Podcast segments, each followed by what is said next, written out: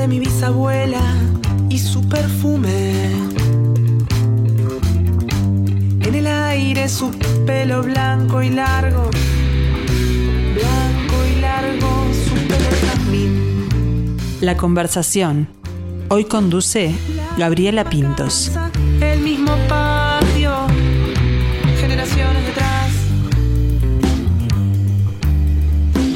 Una planta trepadora que crece con bastante facilidad, soporta bien el frío, no así los rayos directos del sol. Tiene una flor muy característica, delicada, con lindos colores y un aroma dulce que impregna el aire donde está. Así es la madreselva. Pero Madre Selva también es el nombre del primer disco de nuestra invitada, que ya hace años viene haciendo música, pero que en el 2021 dio el paso de lanzar el disco y ahora lo presentará en vivo en el auditorio del Sodre. Recibimos con mucho gusto a Viviana Ruiz, buen mediodía. Gracias, Gabriela, gracias ahí por la invitación y un gusto estar por acá.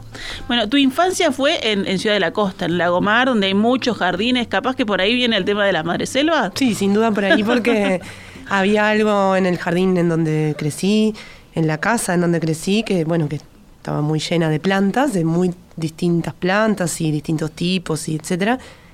Y dentro de todo ese universo había, estaba la planta de la madre selva y siempre jugábamos cuando yo era chica, con mi hermana, mi hermano, con mi familia, con las amigas y amigos que iban a sacarle el juguito de la madre Ah. selva, que es como una gotita que queda como muy espesa y que queda como prendida, así una- como desprende un poco la, la flor. Y es así, una gota como muy breve y muy, muy este, tibia y, y dulce, ¿no? Eh, cuando ya estaba en la etapa más grande haciendo canciones, en un momento escribí algo que tenía que ver con ese recuerdo, también asociado con lo de la gota, que cuando se chupa o se toma es muy breve y como muchas otras cosas en la vida son también muy breves, ¿no? Ahí está. Y, y el disfrute, bueno, es, es ese momento, ¿no? Que es, después se va. Tal cual. Eh, bueno, ¿y recordás cuándo, por ejemplo, cuando compusiste esa pr- una primera canción? Por allá capaz que por Lagomar o... Sí, sí. Hice muchos intentos antes de eh, componer canciones. Creo que tenía 19 años cuando sentí que había terminado mi primera canción, ah, más allá de los intentos anteriores.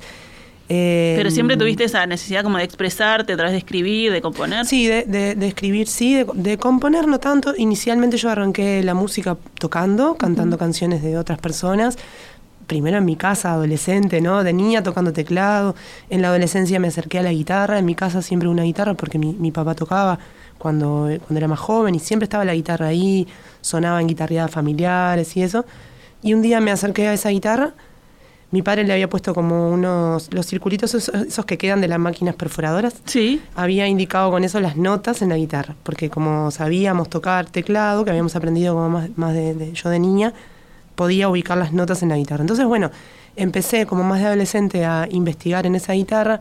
A los 15 me regalaron mi primera guitarra, mi regalo de los 15. Ay, qué lindo. este, en contra de la tradición, fue el regalo de, de mi primera guitarra, una parte de mi familia una guitarra de, de cuerdas de nylon, acústica, y a partir de ahí empecé a tocar en mi cuarto, bien como en plan adolescente, y no, no, no tenía como el plan de componer, ni tampoco ese, bueno, era como una cosa más de exploración y, y de, de descubrir ahí un lugar que pasó a ser cada vez más importante en mi vida. Allá cuando tenía 18 años, por ahí empecé a ir a clases con Rubén Olivera, y él, eh, como parte de su este, labor docente general, siempre invita a componer, ¿no? Como en esto de la pregunta, y bueno, ¿y por qué vos no compones, no? Así como me dijo a mí, nos dijo, a- nos, nos dijo y nos, nos ha dicho a todas las personas que pasamos por ahí. Bueno, y ahí empecé a probar componer, llevaba ideas, pensaba ideas, las descartaba, bueno, y así un poco lo- la cosa de empezar a hacer algo. Escribir siempre fue algo que me gustaba mucho creo que si leyera cosas de esa época me querría matar ahora, pero sí esa necesidad de expresar a través de, o de encontrar en la música un canal, primero como escucha, ¿no? De como de expresión de las emociones, ¿no? De sacar para afuera, de contactar. Y después, bueno, viendo qué pasaba si yo también escribía canciones y las, tanto en su letra como las, en, en su música, en su armonía, en su interpretación. Hice esa canción a los 19 años, que la toqué durante mucho tiempo en ese momento teníamos un trío con, una amiga y un amigo y tocamos bastante ahí, a mis 20 por ahí. Fue algo que, que sumó muchísimo en esto de empezar a mostrar como las cosas, muy, muy adolescente también, pero muy lindo. Y bueno, lentamente fui como entrando en ese mundo de la creación y de, y de la composición, del que bueno, después no salí, digamos, ¿no? pero que también me fui como, como metiendo cada vez más, estudiando, leyendo mucho, yendo a clases para este, dialogar con, con otras personas, con docentes en torno a la creación y a la composición. Siempre buscando ahí la, la superación y el estar este, activo y, y creando, ¿no? No quedarse solo con... Tal cual, y, y también sobre todo como eh, en esto de mm, la- la- la- toda la creación, creo que nos pone, todas las instancias de creación, creo que nos ponen en ese lugar, también otras situaciones de la vida, ¿no? Pero en, en términos de creación, eh, desafiarme, ¿no? A, a- a, bueno, ver qué pasa si, ¿no? Como esto de salir de ciertos lugares comunes, ver qué pasa si yo pruebo componer para tal lado, escribir sobre tal tema, rebanarse un poco el cerebro, ¿no? Como tratando de, de salir de esos lugares que, bueno, capaz que bueno, tradicionalmente uno caería porque Claro. por las escuchadas que ha, que ha tenido en la vida, no sé qué. Abrir mucho el, el espectro musical de escucha, ¿no? Que eso también ha sido algo que, que, que aprendí que es fundamental en esto de la creación y que, bueno, que también no termina nunca, ¿no? Esto de ampliar siempre las referencias y también ampliar siempre como los lugares en los que nos ubicamos en el momento de crear, o yo me ubico en el momento de crear, que también es algo que no termina nunca. O sea, como que ha ido, me doy cuenta que ha ido cambiando en mí misma a lo largo del tiempo y sé que es algo que, que va- bueno, ojalá, pero sé que es algo que, que va a seguir cambiando. Y eso de la, de la hoja en blanco es como un desafío constante también, Sí. ¿no? El decir, ah, bueno, ahí te puedo preguntar cómo es tu proceso creativo, porque yo hablo de una hoja en blanco, pero capaz que sos de los que van el ómnibus y se le ocurre una cosa y ya la grabo la nota y después lleva, o de los que se sienta frente a, a esa hoja y empieza a escribir. Todo. En algún momento me di cuenta que, que había que ejercitar el oficio. O sea, hay, hay un porcentaje de esto que es oficio, trabajo y, y- y sudor, en el sentido lindo, ¿no? El Sí. sudor, no como el sufrimiento. Entonces, eh, en un momento me di cuenta y también lo aprendí, ¿no? Como de otras experiencias. Entonces, eh, hay una parte que es sentarse a, ¿no? Como decir, bueno, quiero hacer esto, esta vez, bueno, yo tuve un verano que me puse como ejercicio componer todos los días, aunque Opa. después tiré todo, o no todo, tenía, bueno, no importaba qué, pero quería hacer una canción por día.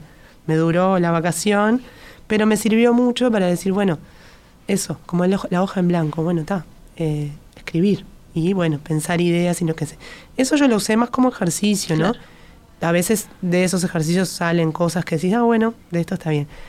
En general, mi proceso personal siempre hasta ahora ha partido como de algún como sacudón de, emoción profunda eh, que, me pasa o que le pasa a alguien, no solamente a mí, o veo que pasa en, alguna situación o lo que sea, sobre la cual me interesaría, primero lo siento como profundidad, después digo, bueno, me interesaría como poder, ¿qué pasa si escribo algo de esto o si pienso? Entonces, bueno, ahí, en general, muchas veces me pasa que me pongo a escribir ideas sobre eso, o a veces me pongo como un ejercicio de decir, bueno, me gustaría hablar de esto, que me movió profundamente. Hay, en el disco hay una canción que habla sobre el nacimiento de mi hijo, por ejemplo, que se llama Ta. Dije, bueno, sentía la necesidad en esto de la emoción profunda y, y las ganas de escribir esa canción, ¿no? Y dije, bueno, ¿de qué, el paso siguiente, ¿de qué manera? ¿no? ¿Cómo lo hago? ¿Qué quiero? ¿Qué elementos quiero tomar? ¿De qué manera crearlo? Entonces ahí, en general, no siempre, pero en general, digo, bueno, me gustaría tal cosa, ¿no? En ese caso, el ejercicio fue, dije, bueno, ¿qué pasa si uso los sonidos de los bebés de ta, ta, ta, Claro. ta, con un corito que hace ta, ta, todo el tiempo, ta, ta, y sobre eso escribir. Ahí suena.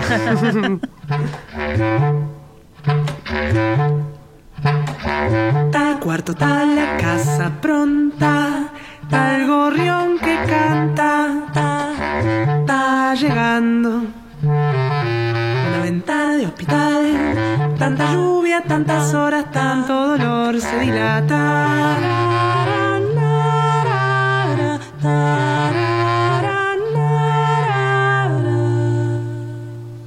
Y ahí escuchábamos el ta mira, por, por dónde fue, ¿no? El, fue. nacimiento, la llegada Tal cual. de- del hijo, este, eh, terminó en canción y terminó ahí documentado Tal además. Y, y ahí hay como ese ejemplo de cómo eso que dije, bueno, tam- quiero jugar a esto porque es un juego, devino en sentarme a escribir y buscar palabras que tuvieran la sílaba ta, hacer listados, empezar a, a convivir eso con la- tratar de el contacto con esa emoción que para mí fue muy profunda y muy importante en mi vida.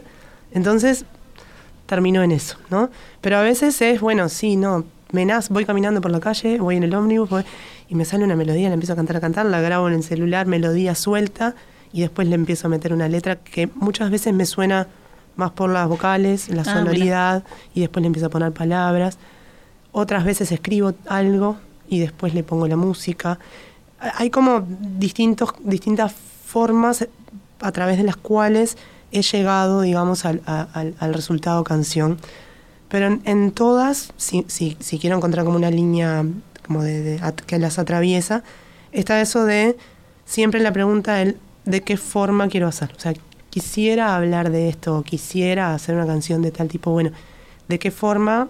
Y ahí me miro al espejo y, y digo, bueno, ¿de qué manera me gustaría decirlo? Y ahí los caminos pueden ser muchos y, y bueno, y, es donde entra como esa parte de que tiene un poco de juego, que tiene un poco de exploración y de desafío de, de buscar. y de Pero de disciplina también. Sí, sí. Disciplina Ay, de la linda, de la claro. divertida. Sí, sí, sí. Bueno, hablabas de, de mirarse al espejo, de la mirada de uno frente al trabajo este, que hace, pero también está la mirada de los otros, que es un momento importante en, en la vida del artista. Eh, ya co- contaste que, bueno, tus, com- tus composiciones o las primeras la vio el, el maestro Rubén Olivera, ¿no? Y después, capaz, los compañeros. Pero eh, al momento de presentarse frente a un público, ¿cuál fue esa primera experiencia que te marcó? Bueno, es- esa primera experiencia que si, si bien fue bastante adolescente, digamos, de trío, me fogueó mucho en el tema de ir tocar, hacíamos covers y tocaba algún tema mío, uno, dos. Después una, una etapa de, fogueo que fue muy importante, que durante creo que cuatro o cinco años, con una de las compañeras de ese grupo con quienes estudiábamos composición, bueno, después estudiamos con Coriuna Jaronian y, una barra que se armó ahí muy linda de colegas, con una de esas compañeras, que es Clara García, armamos un dúo que, con que tocamos como cinco años, tocábamos canciones de las dos, y eso fue una etapa de fogueo muy importante en esto de empezar a mostrar, de ver Claro. qué pasaba con las canciones para afuera. Y después hubo una etapa siguiente, que fue en 2016, cuando empecé a tocar eh, sola, guitarra de cuerdas de nylon y voz, espectáculo así como bien despojado, e hice varias actuaciones eh, en esto de ya ir transitando hacia grabar un disco. Entonces empecé por primera vez a la etapa que entiendo yo que es la siguiente, que es, bueno, yo puedo hacer una canción, puedo hacer dos, tres, puedo hacer quince, pero ¿qué pasa cuando las presento una tras de la otra, ¿no? ¿Cómo tengo que pensar el espectáculo? ¿Qué pasa con las mismas canciones, ¿no? Con el ida y vuelta.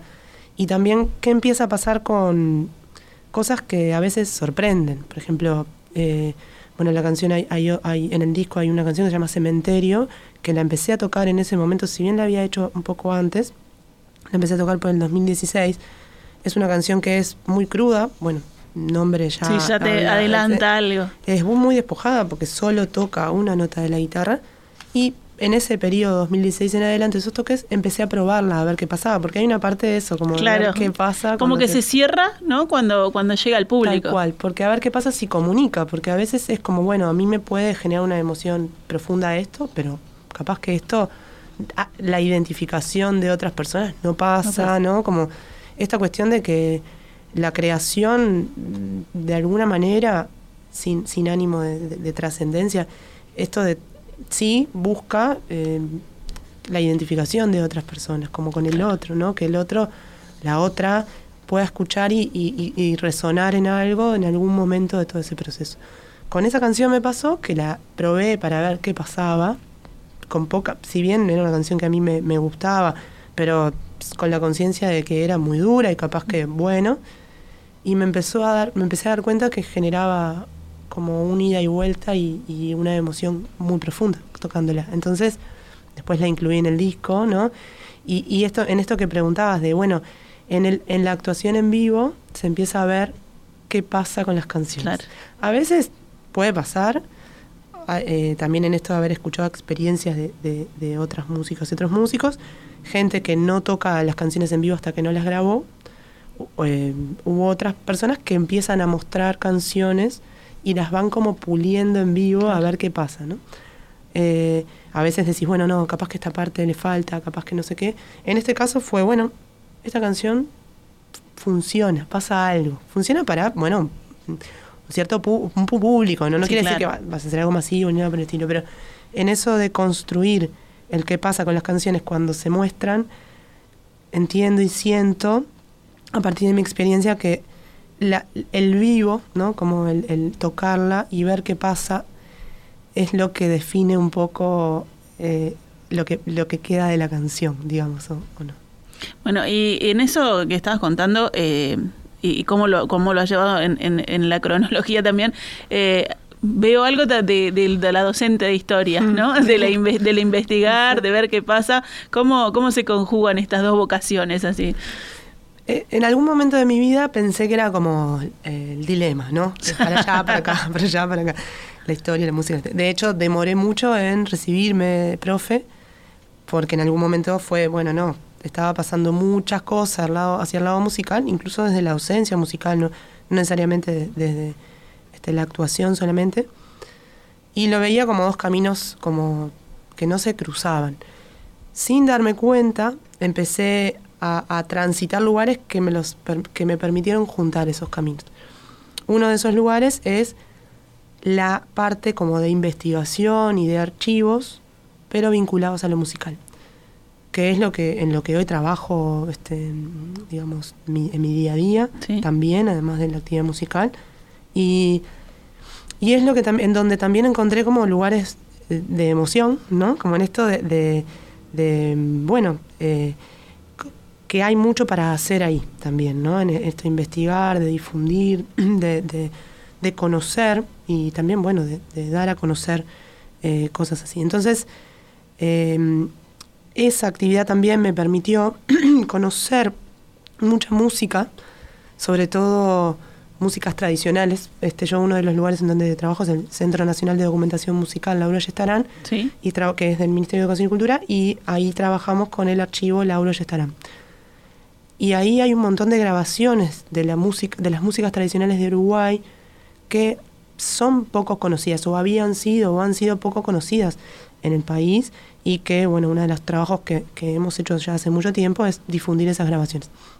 Entonces, ese trabajo, que es más como eso, de conocer, de investigar, de, de- difundir, de cosas, en lo creativo me doy cuenta que se me ha como permeado de una manera que siento como muy linda, eh, eh, porque no es como el tipo de, el tipo de música, no tanto, porque sí, en mi, en mi casa se escuchaba mucha música uruguaya siempre, pero es, esas grabaciones no fueron las con las que yo crecí escuchando, Claro. digamos, pero hoy por hoy siento que forman parte ya hace un tiempo de como de mi mundo sonoro, ¿no? cotidiano. Entonces me doy cuenta que, y en el disco hay como varios ejemplos de eso, como eh, una canción que está basada en una especie musical que es un cielito, bueno, una canción que particularmente habla como un poco del país, en- eh, eh, como jugando con eso, bueno, las bases de Milonga, como muchas cosas que tienen que ver con las músicas tradicionales de Uruguay, con las que yo me siento como en cierta confianza, ¿no? Claro. De, de- de- de ir y venir, porque no, no me interesa en lo creativo, no me interesa como la idea de, conservarlo, como en esto o difundirlo, no, no, no viene por ahí, sino como, bueno, ¿qué pasa si yo juego con eso? Que si lo, si lo hago como en un arreglo, como es el caso del cielito, con un saxo, una guitarra eléctrica, como sonoramente yendo para otro lado, o, o eso. como tomar como- esencias de, de- de eso, ¿no? De esa, de música. Y, y bueno, eso, hay, hay, en el disco hay una tras de otra, dos canciones que son base de Milonga, que pueden pasar desapercibidas como Milonga, una que fue la primera que escuchamos, Tierra Negra, y esta que les decía, Cementerio, quedaron al lado. Eh, son dos bases de Milonga, pero pueden pasar como, creo yo, como, bueno, como si no lo fueran, digamos, ¿no? Y a mí eso me divierte mucho. Entonces ahí encontré como un lugar de diversión, digamos, y, y de ida y vuelta. Bueno, ya nos, nos viene adelantando bastante Viviana, pero vamos ahora a, a otro paso importante ese de la- del lanzamiento de sacar su primer disco y vamos a escuchar Madre Selva. Dulce dulzor de la madre selva en el paladar. Placer de un solo trago, igual que la gota tibia, la dicha dura lo que un suspiro. Igual que la gota la dicha dura lo que un suspiro. Igual que la gota tibia, la dicha dura lo que un suspiro. Divina, cortita. Cortita y al pie. y al pie, pero, pero divina, este Madre Selva, este que hablaba de la gota que con el que comenzaba la, la nota este, explicándonos Viviana, eh, que da nombre al, al disco también, ¿no? Que es hay que elegir, o sea, hay que elegir entre las canciones, o puede no ser parte de la, de la canción, el nombre es la presentación Sí. de este trabajo. Terminó siendo como un poco, no casualidad, pero parte, eh, o sea, en esto de la primera experiencia de grabar un disco y de, editarlo, digamos, y, y, y de hacer el trabajo de producción también. El trabajo de, producción lo compartí, artística, lo compartimos con Ernesto Díaz, el músico de Artigas. Fue un trabajo mu- muy lindo y que tuvo mucho de ir creando en el camino, ¿no? Ir creando el disco en el camino mientras que se iba armando, más allá de que lo tenían súper planificado, quién tocaba, cómo eran los arreglos, todo eso estaba armado, pero lo que tenía que ver como con la concepción general del disco se fue armando. Se iba a llamar de otra manera, o sea, en esto de que, que, que van pasando cosas, eh, el arreglo de las voces lo hizo, de esta canción lo hizo Clara García, Clara, que, que- la nombraba que- hoy, en- eh, que compartimos tanto tiempo, y también canta ella en otra canción. Entonces, bueno, ella también sigue participando de esta vuelta del disco. Y mm, cuando quedó pronto, quedó grabado, lo, lo canto yo, todas las voces son mías ahí. Eh, fue como, se va a llamar Madre Selva. Y va a terminar el disco con esta canción. Entonces, esas decisiones de, de- que se van tomando y que al mismo tiempo siento que como que dieron como la vueltita y, y le hicieron el moño, digamos, al menos para mi concepción o mi percepción de, de esto de crear un disco. digamos. Sí, en, en esta en esta creación, en esta este gestación como que es como que es un, un, un hecho vivo, ¿no? Eso es lo que das vos, va va variando, más allá de que uno tiene este estipulado y marcado todo lo que va a hacer em, por por producción, por costos, por todo. Tal cual. Y fue algo que me sorprendió, por lo cual yo, en lo cual yo no tenía experiencia, digamos, en eso de que hay algo parecido a lo de crear una canción, ¿no? Como, está, eso, se puede planificar, vos puedes decir, bueno, quiero escribir esto, no sé, puedo planificar todo, pero hay una parte que es lo que sorprende y que, porque pasa, y porque la música está viva, digamos, ¿no? y que solo como dejando ese lugar a esa sorpresa creo que, que es cuando pasan, a- pasan cosas en, en, en términos creativos. Entonces, así como en esto de, bueno, tiene mucho de oficio, tiene mucho de sentarse, tiene mucho de no sé qué, pero también no, no termina ahí como la cosa, ¿no? Como en esto de, a veces pasa algo y a veces no. Nos damos cuenta en general quienes hacemos cuando, bueno, acá puede pasar algo, acá no, esto lo voy a dejar porque Esto no pasa no. nada, por más que yo le haya dedicado horas, trabajo, no sé qué, hay algo que le falta. O a veces el confirmar si pasa algo o no, pasa como en este ida y vuelta. Entonces ahí estaba como la... Y bueno, ¿y cuánto cuánto duró el, el proceso de armar el disco? Porque empezaron por allá por el 2020, puede ser. Sí, nos vino la pandemia arriba, eh, como pas- nos pasó a muchas personas en ese momento. Empezamos a grabar en marzo del 2020. Estaba Justito. justito. Tuvimos la primera sesión de grabación y tuvimos que cancelar todo y dejar todo para después, porque además dentro de la planificación del disco, una de las cosas que hicimos fue grabar todas las bases instrumentales juntas para darle como de frescura, bailabilidad cuando lo, lo necesitaba y, y bueno, vi- vida, ¿no? Vida musical. Entonces eh, no podíamos juntarnos, además de, bueno, al principio tampoco podíamos, no estaba muy incierto todo, toda la situación. Paramos todo y retomamos en septiembre las grabaciones. Y bueno, después vino septiembre, el proceso de mezcla que duró hasta fin de año de ese año, la masterización y bueno, la edición, el disco salió por el sello Bayui. Ayuí. Este, y terminó saliendo en julio del 2021. No estaba en los planes tanto atraso, la idea era que en septiembre del 2020 ya saliera. Pero bueno, también ese atraso permitió cosas, dio más tiempo para algunas cosas, para mirar como en distancia algunas grabaciones que se veían como esas, en esas primeras tomas que habíamos hecho. Y, Y habilitó cosas como, por ejemplo, eh, el arreglo este de voces para Madre Selva y dar ese cierre con esa canción. Bueno, ¿y quiénes te acompañan? Esos músicos que estuvieron tocando este, en, esa primera y después en septiembre, eh, ¿quiénes, ¿quiénes fueron? Hay una base banda, digamos, en la que está Nicolás Maki en el contrabajo eléctrico, que también tocó el contrabajo este, acústico. Eh, Ana Claudia de León, la chacha, en la batería. Ernesto Díaz, quien además me, acompañó en la producción, tocó la percusión en las canciones que tienen percusión. Y después hay canciones. El disco tiene como un abanico amplio de, como de, formatos instrumentales. Mm, hay algunas canciones de banda, otras canciones en las que estoy yo sola, tocando guitarra criolla o guitarra eléctrica, otras en las que estoy acompañada por conjuntos como más pequeños de instrumentales. Eh, una de las eh, canciones, esa Ta, en la que me acompaña el dúo Caramelos de la Nada, Después hay otra canción que se llama Canción, que está penúltima en el disco, en la que está Emiliano Pereira en el clarinete, bueno, y Nicolás también, Nicolás Maki en el contrabajo. También toca Federico Sayés en el saxo. Canta Clara García en una canción que es Paisito, además de haber hecho este arreglo. Y toca en, en Paisito también Gastón Figueredo una segunda guitarra eléctrica. Creo que no me estoy olvidando Sote de nadie. en la memoria. Creo, ¿sí? Ah, bien.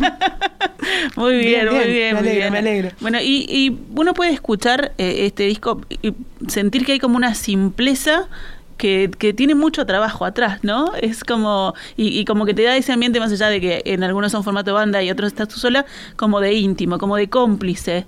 Eh, no, no, sé si fue pensado o si me, me pegó a mí por ahí. Me gusta que se escuche eso, porque si, si, si yo tuviera como que sintetizar qué es lo que más me gustaría, ¿no? Como en esto de, no quiere decir que eso se logre, ¿no? Pero en, eh, en lo creativo, en la canción, como es eso, como que creo que es en general. Me gusta como, crea, como quien crea, pero también me gusta cuando veo espectáculos que no se note tanto todo el trabajo que hay atrás o todo lo de, de oficio que hay atrás o todo lo, lo creativo que hay atrás que el resultado sea lo más em, simple o sencillo posible, incluso habilitando las complejidades, ¿no?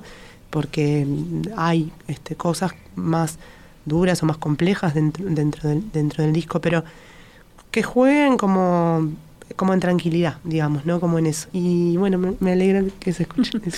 bueno, y estas 10 estas canciones eh, con, todo, con todo el bagaje, ¿no? Y esa investigación que haces, ¿cómo terminaste eligiendo estas 10 canciones? ¿Cómo decantaron estas 10 canciones? Bueno, una de las cosas que dije fue cuando quise, dije, bueno, la idea del disco venía desde hace tiempo, em, cuando, cuando, bueno, finalmente se concretó en todos los aspectos, em, me propuse a mí misma, bueno, en esto de que ya hace tiempo que vengo componiendo, no hacer como un disco en donde ya que estoy mm, toco todas las canciones que vengo tocando. ya está. No, tratar de, de, pensarlo como algo que funcione dentro de sí mismo. Entonces, en algún punto, eh, bueno, decir, bueno, esta canción, bueno, la termino porque acá podría quedar bien. Entonces, eh, terminar canciones como para eso. Eh, tratar de no caer en eso de solo canciones de canciones que me identifiquen hoy también, ¿no? En esto y bueno, conviven entonces canciones de antes, de antes pero no tan viejas, digamos, de estos últimos años, y varias más nuevas de, de este último tiempo, digamos, ¿no? De, entonces, lo que busqué fue eso, como que dialoguen, que, que, mm, que den como pinceladas distintas. El disco busca dar como en la canción pinceladas distintas, no solo en arreglos o de instrumentos o de colores, sino como de temáticas, de los textos, en formas de cantar, ¿no? Como en, estéticas de la canción, ¿no? algunas que sean como más para un mundo más pop y otras más para un mundo más instrumental, este más serio, entre comillas, ¿no? Y, que, bueno, porque yo un poco soy eso, eh, y siento que está bien que eso se, se muestre como que las cosas pueden convivir. Y pueden convivir en cierta armonía. Bueno, y, cerrando también hablabas de la estética. Eh, eh, podemos encontrar el disco en plataformas digitales, en Spotify, pero también en formato físico, ¿no? También en formato físico, en CD, en Discos y en disquerías. El disco en formato físico, también su, en su formato digital, pero en formato físico se puede apreciar mucho más. Cuenta con el arte de Fede Ruiz Santesteban, que es además mi hermano, pero además, en este caso, eh, un artista que trabaja revelados fotográficos en procesos alternativos. Entonces, eh, tanto la tapa del disco como los contenidos del librillo y, de- y del objeto disco eh, tiene revelados en tierra negra que son del mismo jardín en el que crecimos. Ay, qué Entonces lindo. hay algo como muy simbólico y afectivo, precioso. Bueno, y ahora viene la etapa de presentarlo. Ya has tenido oportunidades de, de tocar estas canciones en vivo, pero ahora presentación oficial el 26 de mayo y en una sala preciosa como es la Hugo Balso, Sí, sí, acá en el. Sodre. Sí, acá digo porque está cerquita. Estamos cerquita, sí, sí, tal cual. El jueves 26 a las 21 horas, lo que vamos a hacer es, además de otras cosas, porque este, esas son 10 canciones, tocar el disco tal cual, es- está grabado, cosa que en realidad no pasó antes. Si bien venimos Claro. tocando después del disco, de que salió, y, y bueno, por la pandemia no habíamos podido hacer este espectáculo que implica como mucha más gente, porque van a participar todas las personas que nombré que, que tocaron en, en el disco. Em, eso, vamos a, a hacer en vivo lo que grabamos. Entonces hay algo como muy lindo, muy, muy, muy divertido en esto de que eso nunca se escuchó en vivo. Claro. Este, nosotros sí, porque bueno, lo grabamos y lo ensayamos y todo eso hace mucho tiempo, pero, y lo seguimos ensayando, pero quien, quien, quien va a escuchar no ha escuchado en vivo este- esta secuencia de canciones en estos formatos que, que están grabados as- así. Entonces, nos vamos a juntar, eh, estoy muy contenta por eso, porque además eh, es un grupo precioso de trabajo, eh, hay, hay un diálogo muy lindo en lo musical, hay intereses eh, en esto de la música, de la investigación y de no sé qué, nos hemos encontrado charlando en ensayos, eh, es algo muy lindo, un grupo musical, eh, muy lindo, pero además humano, que me, que me tiene muy emocionada. Y bueno, vamos a tocar las canciones del disco y otras canciones que, que, que no están grabadas, algunas de antes y otras nuevas, va a haber un estreno. Y también en, en- en- uno capaz que otro, estoy ahí con mi. Y también este mm, lo otro que va a pasar es que es una sala muy linda, como decías, y que nos permite desplegarnos bastante y lo vamos le vamos a sacar jugo a eso. Entonces van a haber momentos, bueno, así como en el disco, en, en vivo, ¿no? Como tocando sola, tanto eléctrica como guitarra acústica, el formato banda, el formato dúo, el formato arreglos instrumentales, le, le vamos a sacar el mayor jugo posible en el vivo. Buenísimo, así que la invitación está hecha, las entradas están en venta en Ticantel y en la boletería de la sala. Y en Habitat también. Y en Habitat, perfecto. Así que no tienen, no tienen este excusa. Jueves 26 de mayo, 21 horas en el Auditorio Nacional Adela Reta. Viviana Ruiz presenta Madre Selva con todo eso que les contó que va a pasar y más. Porque como decíamos, la magia se termina ahí, con el público en vivo. Tal cual. Muchísimas gracias por tu visita, Viviana. Gracias a vos, muchas gracias.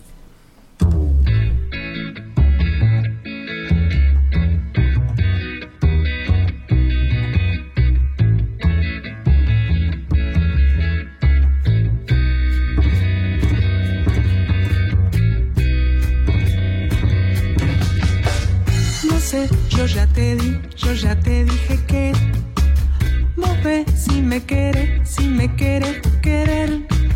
Vos ves si me querés, si me querés querer.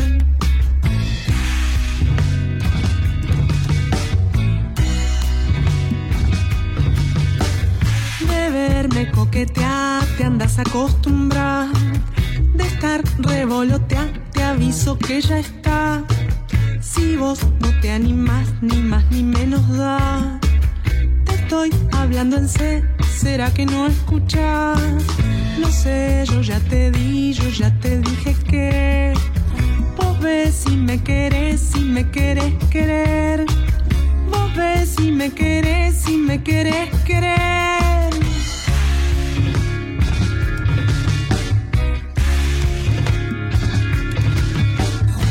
Siempre con tus bue, bueno sería que lo hagas como si nada, como si nada hubiera.